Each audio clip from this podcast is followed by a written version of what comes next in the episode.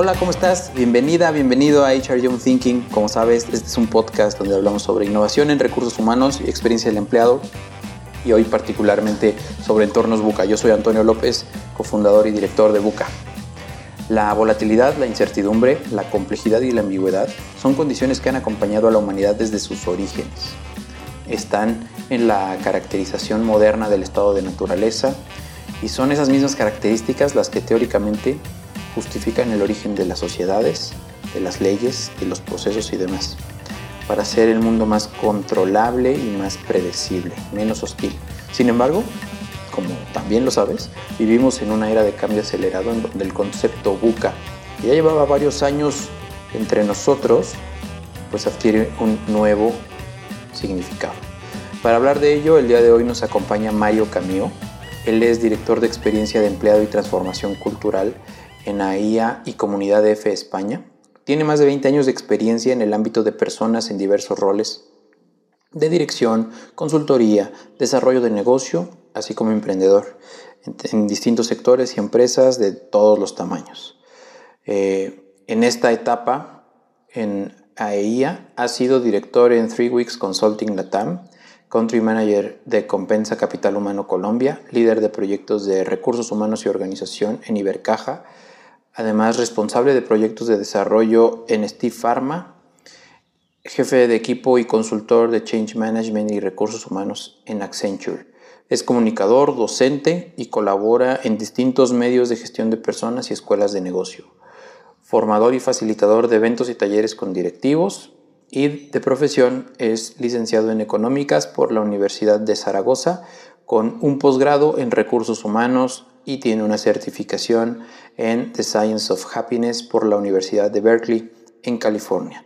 A Mario nos lo encontramos en LinkedIn hablando sobre entornos buca y pues como nosotros nos llamamos así, entramos en contacto de manera muy natural. Espero que te guste la charla que tuvimos con Mario.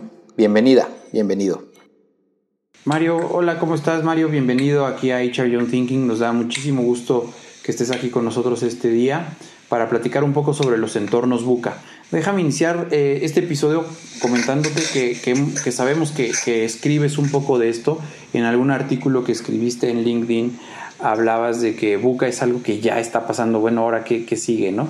Eh, ¿Por qué dirías que estamos ante la materialización de un entorno buca? Eh, ¿Qué es distinto en el mundo de hoy respecto de lo que vivíamos tal vez hacia finales del año pasado, a principios de este año? Porque ahora sí estamos en un entorno buca. Platícanos un poco, Mario, al respecto. Muy bien, muy bien. Pues nada, un placer, un saludo a todos, un placer estar con vosotros hablando de este tema y, bueno, compartiendo este ratito con, vuestro, con vuestro podcast, que me encanta. Y bueno, hablando un poco de los entornos buca y de lo que comentas, ¿no? Yo creo que yo, estoy convencido de que los entornos buca ya están aquí desde hace tiempo, ¿no? Eh, entonces lo que sucede quizás es eh, el ejemplo que estamos viviendo ahora con la crisis del coronavirus pues nos está sirviendo eh, casi casi de despertador y de, y de examen, examen sorpresa, de prueba de cómo de preparados estábamos para esto, ¿no? Pero esto viene de mucho más atrás, claramente. Yo eh, en ese artículo que comentas y por provocar un poco el debate decía los entornos buca eran esto, exactamente, ¿no? Y, y a lo que me refería es justo hasta que, a que mm, incluso a finales del 2019 o, o incluso en febrero, antes de que llegara esta pandemia, eh, estábamos viviendo el, mismo entorno. Lo que pasa es que dentro de ese entorno pues hay eventos eh, como este que reúnen y que suceden no tan a menudo, afortunadamente, que reúnen absolutamente todas las características y que los, cuyos impactos son más grandes. ¿no? Pero, pero yo, esto viene de atrás. Como sabéis, se empezó a hablar de los entornos buca eh, aproximadamente después de la caída del muro de Berlín, eso era 1989 pues seguramente porque a partir de, más o menos por aquellos años empezaron a cambiar muchas cosas a nivel geopolítico. Eh, empezó hablando de esto el, ejército americano, pensando en la estrategia de guerra después de la caída del muro y la Guerra Fría. El mundo, ellos ya empezaron a ver que el mundo se complicaba en muchos aspectos, pero incluso a nivel más organizativo, social, tecnológico, pues, pues yo creo, yo creo que, donde realmente empezó a cambiar todo de manera muy significativa fue con la aparición de Internet. Ya, lo, ya lo iremos comentando, pero, pero es, lo que, es lo que ha hecho que los entornos, los sistemas humanos en los que nos movemos, pues hayan aumentado de complejidad de una manera exponencial, con muchísimos beneficios, pero metiéndonos en otras dinámicas que son, son las que describen este, este tipo de, entornos buca. ¿no? Por tanto, yo sí creo que, que, ya hace tiempo que vivíamos esto, lo que pasa que mm, ahora iremos comentando algunos de los motivos por los que muchos no nos habíamos dado por enterados. ¿no? Eh, bueno, esto, esto desde luego nos está sirviendo para despertar y para darnos cuenta, pero, pero hace dos años estábamos en lo mismo. Ale, tú también siempre hablas como de los entornos buca. Eh, ¿Qué opinas de lo que platica Mario eh, respecto de que ahora sí ya, ya está y de que es un concepto tal, tal vez no es tan nuevo como, digamos, desde que se conceptualizó, pero nunca lo habíamos visto con tanta, eh, más bien tan presente, ¿no? ¿Tú qué opinas, Ale, al respecto de esto? ¿Tienes? Sí, hola, hola a, los dos, hola Mario.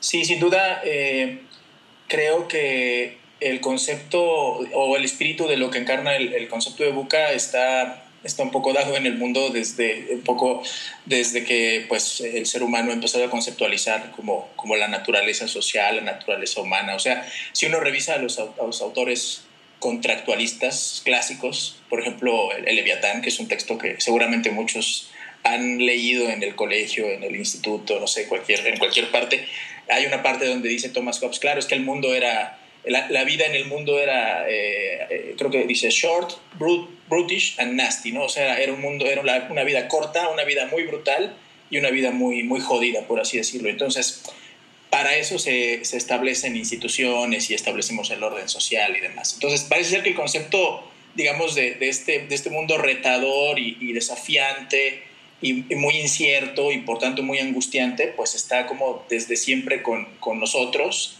por lo menos desde siempre que hemos tratado de pensar cómo funciona el mundo y demás. Sin embargo, lo que sí creo es que eh, la razón por la cual adquiere más significado el concepto buca en esta, en esta época, coincido perfectamente con, con Mario en el sentido de que eh, hay, hitos eh, históricos y, fenómenos que están ocurriendo ahora eh, que aceleran la velocidad de ese cambio, que aceleran la profundidad eh, o, los puntos ciegos que tenemos como, como sociedades, como individuos y demás. Y además eso lo, lo, multiplican porque digamos que alguna vez Diego es un amigo nuestro, eh, me decía es que al, al, acrónimo de Buca le falta una H que es como de hiperconectado y ese es como lo que, lo que detona muchos de estos componentes, ¿no? Porque ahora hay una hiperconexión de muchas cosas, empezando también por, por esta incertidumbre que es como un factor como muy, muy, muy, muy emocional, digamos, pero, pero compartido.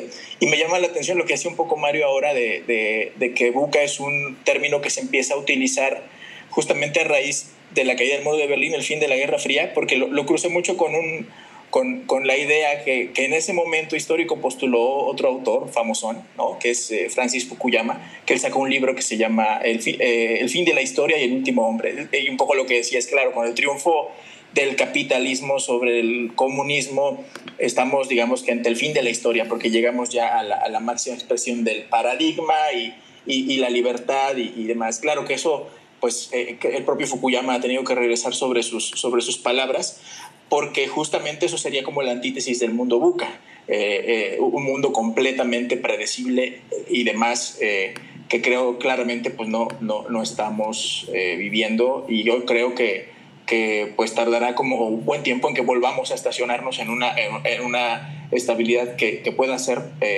un poco más predictiva y, y, y, y un poco más cierta, ¿no? Muy bien pues muchas gracias por su, por su aportación. Eh, sí es un mundo que está cambiando muy rápido. Mario hacía incluso, no sé si de broma o en serio, el, el, comentario de, pues tal vez todavía hasta febrero no lo veíamos con esta normalidad. Mario, ¿qué cambió de febrero para acá? Que tú ves esa aceleración de que el entorno Boca ya es un entorno Boca, este, o sea, potenciado, ¿no? O sea, ¿qué, hizo que, que, fuera una curva tan acelerada este cambio que, que, que, nos sucedió en los últimos meses? Sí, mira, como, como, como os comentaba, realmente el, el, cambio no creo que haya sido tanto en un cambio del entorno, sino de un cambio en la percepción que tenemos, ¿no? Y en vivirlo de cerca y en sentirlo. Creo que ha sido un despertador, creo que el entorno estaba ahí, creo que las condiciones estaban ahí y bueno, pues, pues se ha dado un momento histórico en el que no habíamos vivido unos impactos tan grandes de, de, algo como una pandemia, aunque ya ha sucedido en la historia otras veces, ¿no? Las pandemias, tampoco es algo tan, tan nuevo, ahora lo estamos viviendo muy de cerca y reúne absolutamente todas las características de esto que venimos pregonando desde hace tiempo, que son los entornos buca, la complejidad, la ambigüedad. Yo hago, estaba haciendo estos días en algunos talleres el paralelismo y, vamos repasando una por una pues todas las características de Buca que perfectamente estamos viendo estos días, pero como de manual, ¿no? Estamos viendo lo, los cambios constantes y a toda velocidad que generan eh, esa, volatilidad que está generando el coronavirus, de que día tras día cambia todo a una velocidad de vértigo, lo mismo con la incertidumbre, porque todavía tenemos miles de respuestas sin responder de cómo va a evolucionar todo, lo complejo que es analizar, los modelos complejos que se están utilizando para intentar analizar la evolución del virus, o sea, todo lo que está sucediendo es como, es como perfecto para explicar lo que es buca, ¿no? Y lo estamos viendo estos días, yo lo estoy usando en ese sentido. Pero realmente como digo, yo creo que esto ya estaba. O sea, eh, eh, de hecho, eh, varias personas me han estado preguntando últimamente, como estamos hablando mucho de Buca, y algunas personas me preguntaban, oye, pero esto de Buca no estaba ya un poco anticuado, no estaba ya como pasado, hace años ya que lo, que lo veníamos escuchando, porque ahora están, estáis hablando otra vez tanto de esto, ¿no? Y, y, y, y la reflexión me pareció muy interesante. me gusta mucho escuchar y cuando me dijeron esto me paré a pensar, tiene razón, llevamos muchos años ya hablando de los entornos buca. ¿Qué es lo que pasa?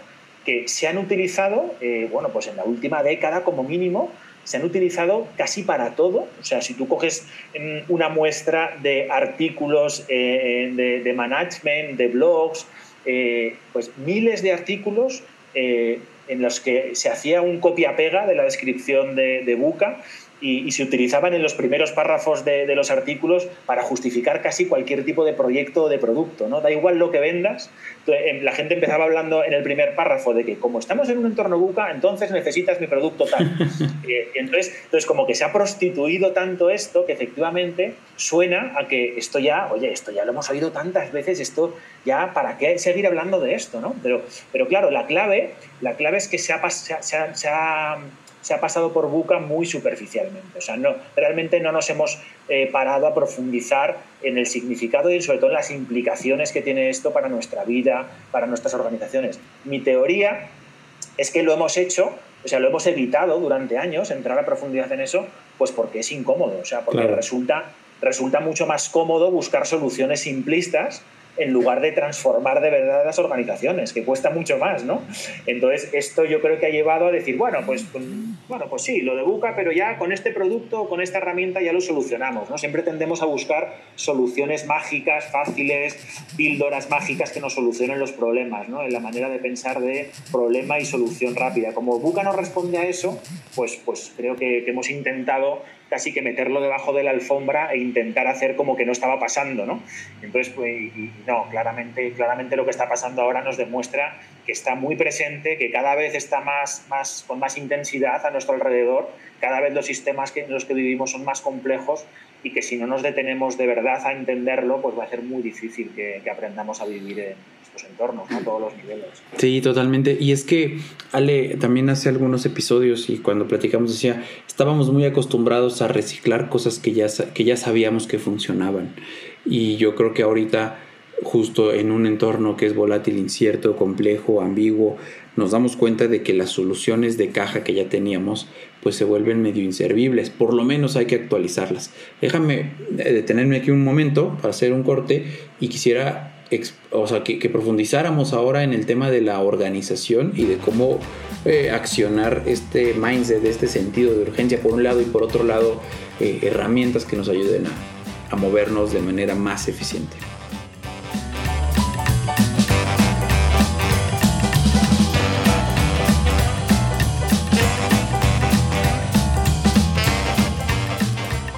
Pues ahora sí llegamos a la materialización de un entorno buca y lo que nosotros hemos dicho muchas veces en los últimos días y semanas es que más que desear regresar a la normalidad, tenemos que aprender a transitar en un entorno buca. Eh, quiero invitarte a que descargues nuestro curso sobre Employee Experience.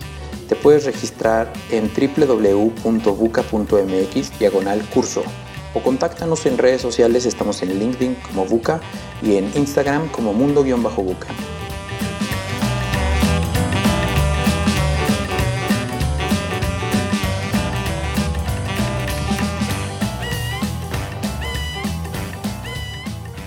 Muy bien, Mario, en otros episodios hemos platicado sobre cómo resignificar algunos conceptos, ¿no? Algunos conceptos que suenan medio contradictorios, algunas ideas, pero que ahora son más relevantes que nunca. Hablamos de, nosotros decimos siempre que Buca es la, es, es la nueva normalidad, es el nuevo normal. Hablamos luego de conceptos como la estabilidad dinámica, es decir, de aprender a avanzar y a, establecerte mientras todo sigue moviéndose muy rápido. De, esta, de esta capacidad de adaptarte, nosotros hablamos también mucho del concepto de ambidestreza sobre todo organizacionalmente, este concepto de seguir haciendo lo que tienes que hacer, lo que haces normalmente, pero ir innovando e ir como que sí adaptándote a las nuevas circunstancias. Pero son conceptos que parecen medio contradictorios. ¿Cómo traducirías esto tú al ámbito organizacional, particularmente a las áreas que se enfocan en la gestión de personas?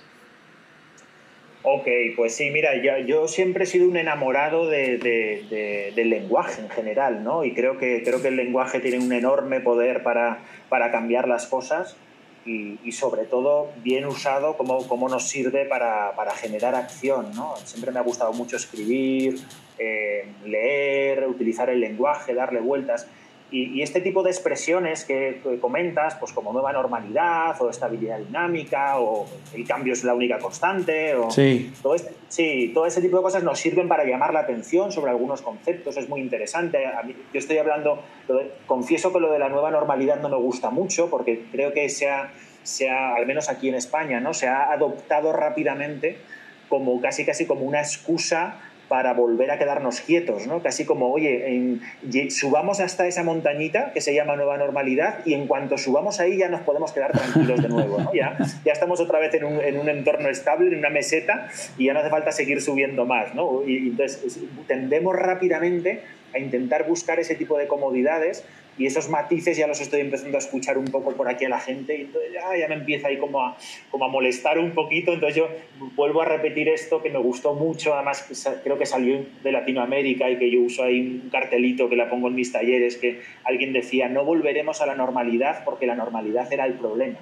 Entonces yo, me, me, gusta más usar este, ¿no? porque ir refrescar y recordar que, que el problema era que no estábamos entendiendo algunas cosas y que no habíamos cambiado la manera de, de hacer las cosas. ¿no? Entonces, a partir de ahí, como os digo, el, el tema del lenguaje me parece súper importante, pero también me parece, y hago autocrítica porque toda, toda mi carrera me he dedicado al tema de, de, personas, de los departamentos de recursos humanos, tanto como consultor, como directivo, y haciendo autocrítica creo que especialmente en estas áreas el tema del lenguaje quizá y de los conceptos y demás lo, lo hemos utilizado yo creo, por encima de nuestras posibilidades y casi que hemos abusado de ello. Eh, bueno, y, no, es, no es poca la gente de, ese, de este ámbito que conozco que, que viven de, de, de, darle vuelta a estos conceptos para luego no cambiar nada, ¿no? y se queda solo en discurso. Con lo cual, yo creo que es verdad que hay que intentar utilizar ese lenguaje, pero sobre todo para generar acción. O sea, rápidamente buscar algo sencillo, pero rápidamente llevarlo a la acción. No, no demasiados malabarismos lingüísticos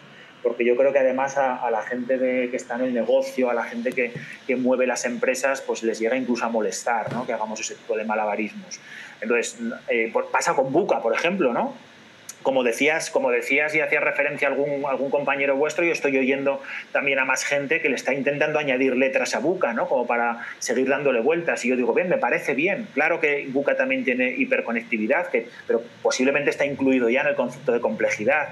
Eh, hace poco oía alguien que decía que es Bucas, porque hay que añadirle una S de scare eh, por el miedo que genera. De vale, pero, pero eso seguramente viene de la incertidumbre. O sea, no nos detengamos demasiado ya en darle vueltas a eso, ¿sabes? Mi conclusión es eh, utilicemos para generar acción y seamos un poquito más prácticos. Y en el área de personas especialmente, ¿eh? como me comentabas, un poco el impacto que tienen todas las, las, organizaciones en el área de personas, pues yo lo que creo es que el momento que estamos viviendo y todo el tema relacionado con Buca, creo que es un momento excepcional para esta área.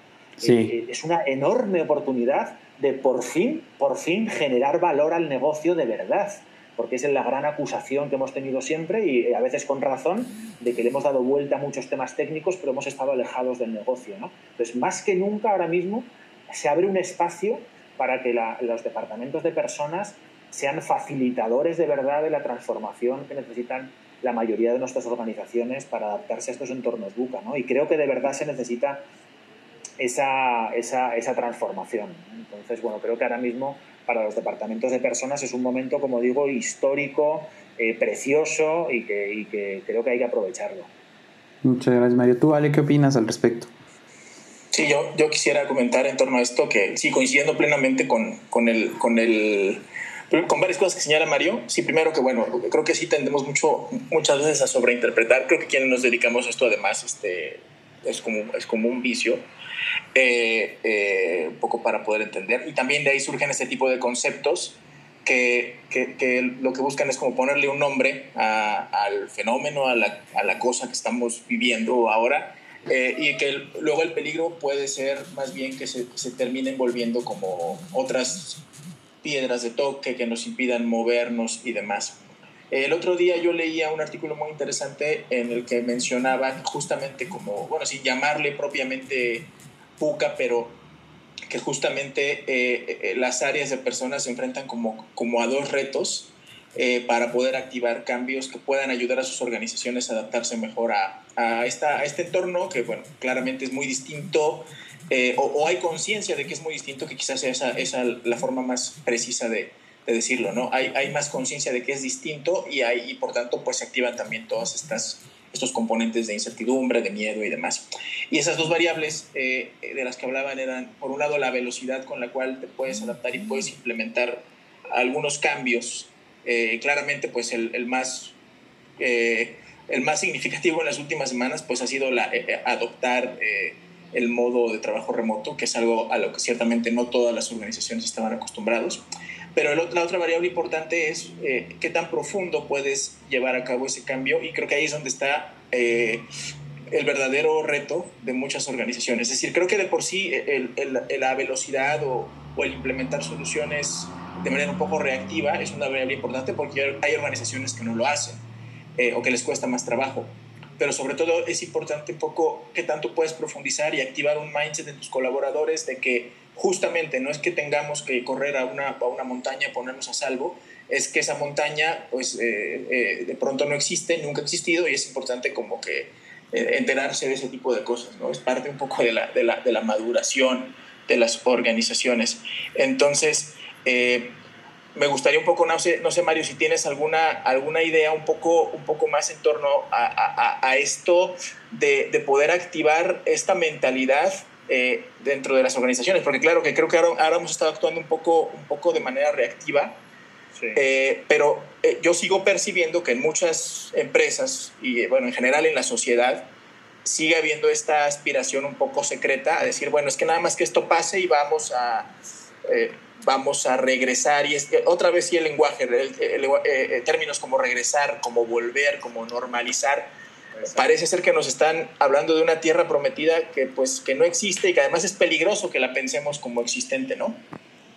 Totalmente, totalmente de acuerdo, así es, así está pasando. Yo creo que, yo creo que va, va, va, a pasar en muchas organizaciones. Hace poco, estos días, estos días lo comentaba el director de recursos humanos a nivel global de BBVA, eh, Ricardo Forcano, eh, hablaba de una cosa que me parece súper importante y decía, eh, a causa de todo esto que está pasando, se ha abierto, se nos ha abierto una ventana de oportunidad, una ventana en el tiempo de transformación. O sea, ahora mismo esto ha favorecido, igual que ha favorecido lo del trabajo en remoto, porque mucha gente pues, se pensaba que no era posible y de repente, pues, por obligación, se han dado cuenta que no había otra manera y, lo han hecho. ¿no? Pues seguramente se podía hacer, eh, podía ser mejorable en algunos aspectos, pero se hizo. Entonces, de la misma manera, eh, ahora mismo hay una corriente a favor de transformar cosas, de decir, tenemos que adaptarnos, tenemos que transformar cosas porque esta situación nos está demostrando que había cosas que no funcionaban bien. Pero lo que decía eh, Forcano es muy interesante, decía, cuidado, o sea, esta ventana es, es, de unos meses. esta ventana o la aprovechamos ahora o dentro de unos meses se habrá cerrado y todo el mundo habrá vuelto a hacer, eh, eh, habrá vuelto a las mismas inercias organizativas y de liderazgo que tenían antes si no aprovechamos estos, estos primeros meses para realmente cambiar ese mindset. ¿no? Entonces, me parece súper interesante porque, porque estoy absolutamente de acuerdo y seguro ya comentabais algún ejemplo, yo también los he visto, ya incluso con los comentarios de, la, de mucha gente, de, de, esa inercia de querer volver a algo que ya, que ya no existe. ¿no? Entonces, claramente hay que empezar por el cambiar el mindset os comparto algo también que me parece súper importante, porque ahora mismo corremos también el riesgo de echar a correr rápido a tomar acciones sin saber muy bien hacia dónde. Entonces, hace muy poquito escribí un artículo Gary Hamel, que seguro lo conocéis y, que es un tipo que merece mucho la pena leer lo que, lo que dice, y decía que decía, nos enamoramos de los métodos, las herramientas y los procesos, pero lo que necesitamos es un cambio más profundo en la mentalidad.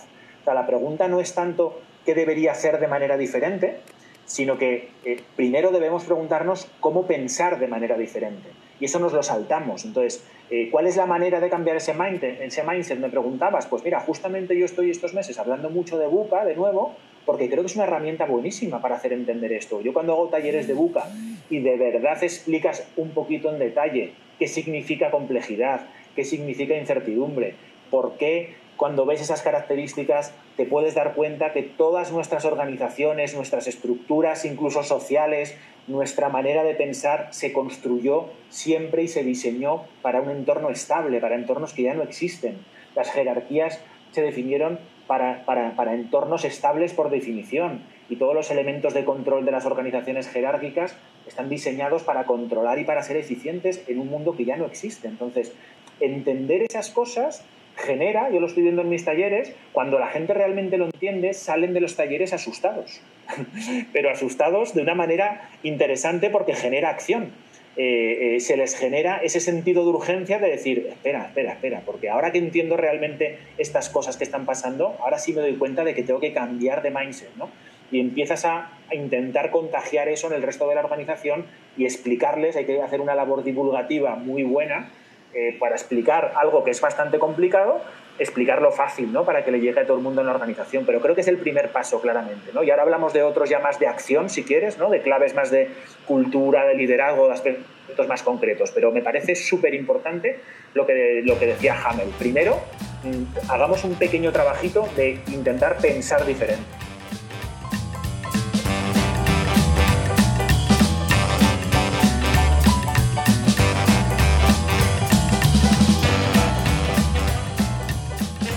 Este tema de la estabilidad dinámica es un concepto que nos gusta mucho. Es el concepto de saber que no vamos a regresar a la normalidad y que más allá de eso tenemos que aprender a andar, a movernos y a innovar. ¿Tú cómo le haces para innovar en tu entorno? ¿Cómo ves el entorno? Platícanos. Puedes escribirnos un correo a contacto. También nos ayudaría mucho que te suscribas al podcast en la plataforma en que lo estés escuchando y que nos dejes un review sobre este episodio y los demás episodios, que nos digas qué te parecieron. Nos ayudaría muchísimo para que más gente pueda encontrar el show.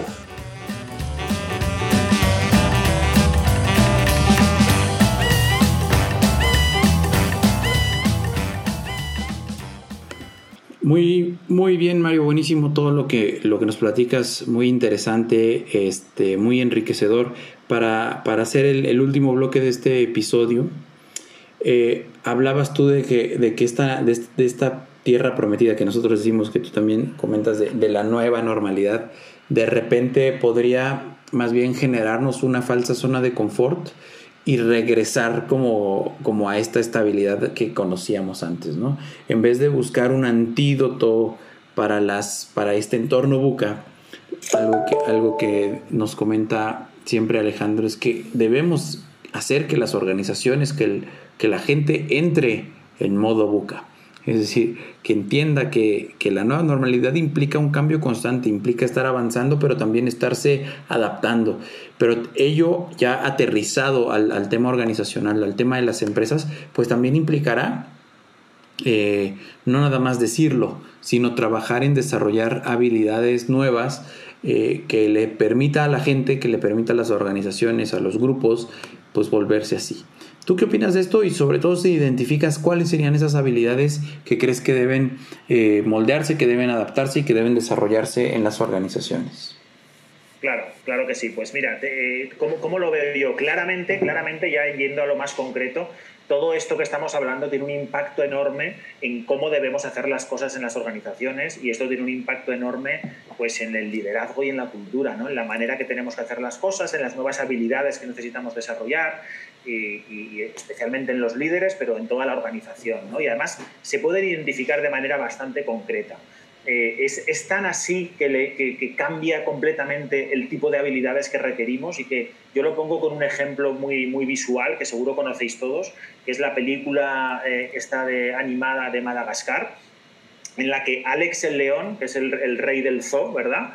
Eh, vive eh, como un rey allí en su zoo, le llevan por la mañana los filetes de, carne, le hacen masajes, tiene que hacer todo, solo tiene que salir a hacer el show por la tarde y, vive fantásticamente bien en ese entorno, ¿no? Pero cuando sale al mundo salvaje está absolutamente perdido y las, y las habilidades que de una manera natural debería tener como león pues, pues se le atrofiaron porque, porque no las tuvo que utilizar durante todo el tiempo en el zoo. Entonces yo esto lo utilizo mucho cuando hablo con directivos y ejecutivos en las compañías para hacerles entender que el escudarnos en algunas estructuras jerárquicas y en algunas culturas eh, que no se han adaptado a los tiempos nos ha llevado a que muchas personas en la organización se han acostumbrado a vivir en un zoo.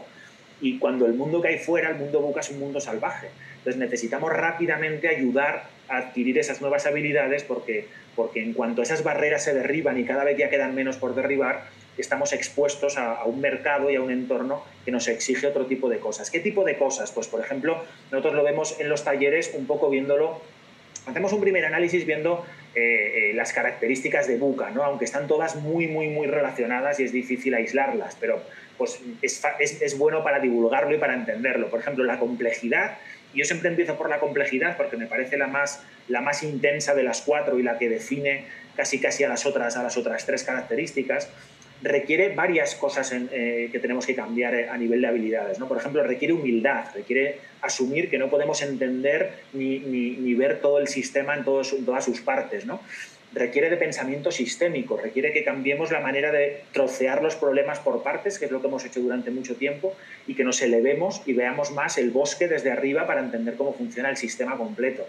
Requiere, por ejemplo, de renunciar al control. En un sistema complejo ya es imposible controlar todo el sistema, pero estábamos acostumbrados a intentar controlar sistemas más simples y tenemos muchos mecanismos de control, con lo cual muy importante desarrollar la habilidad y la cultura de los líderes de renunciar al control y asumir que hay que trabajar más en el terreno de la confianza en, el talento y en tus, en tus personas.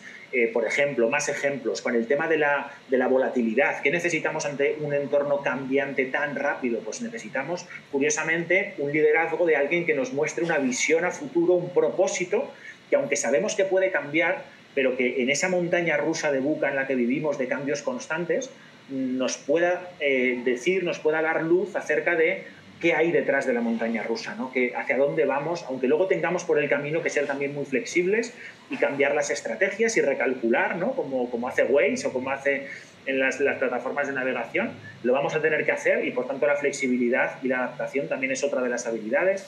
Eh, más cosas. Pues, por ejemplo, la incertidumbre nuevamente nos habla de, la incapacidad en este tipo de entornos de predecir las cosas que van a pasar, ¿no? Con lo cual hay que romper también ese paradigma y buscar eh, curiosidad para aprender de manera constante, mucha comunicación y transparencia en la organización para que todo el mundo conozca las cosas que pasan y no añadirle más incertidumbre de la que ya viene con el propio entorno.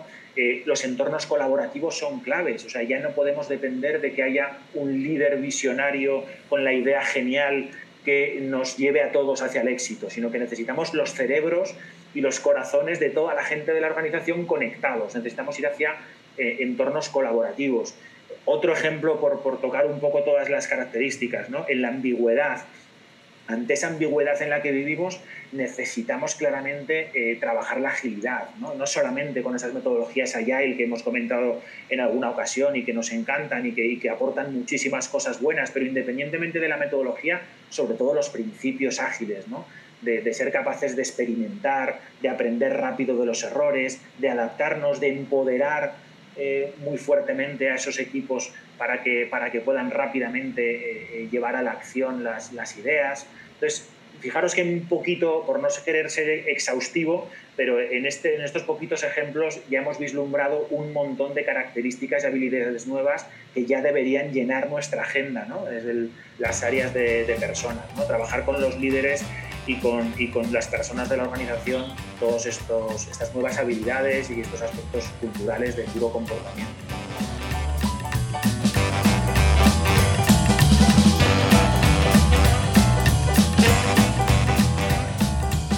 Pues esta fue nuestra charla con Mario Cameo, me acompañó Alejandro, como te diste cuenta. Eh, espero que te haya gustado, por favor compártenos qué, de qué te gustaría que habláramos, déjanos un comentario, deja un review del episodio y del podcast, nos ayuda mucho. Suscríbete y ya sabes, puedes entrar en contacto con nosotros a través de LinkedIn, a través de Instagram. Eh, yo soy Antonio López. El podcast es producido por Alejandro López y la música que escuchas es de los High Bowling Daddies. Nos vemos la próxima semana. Chao.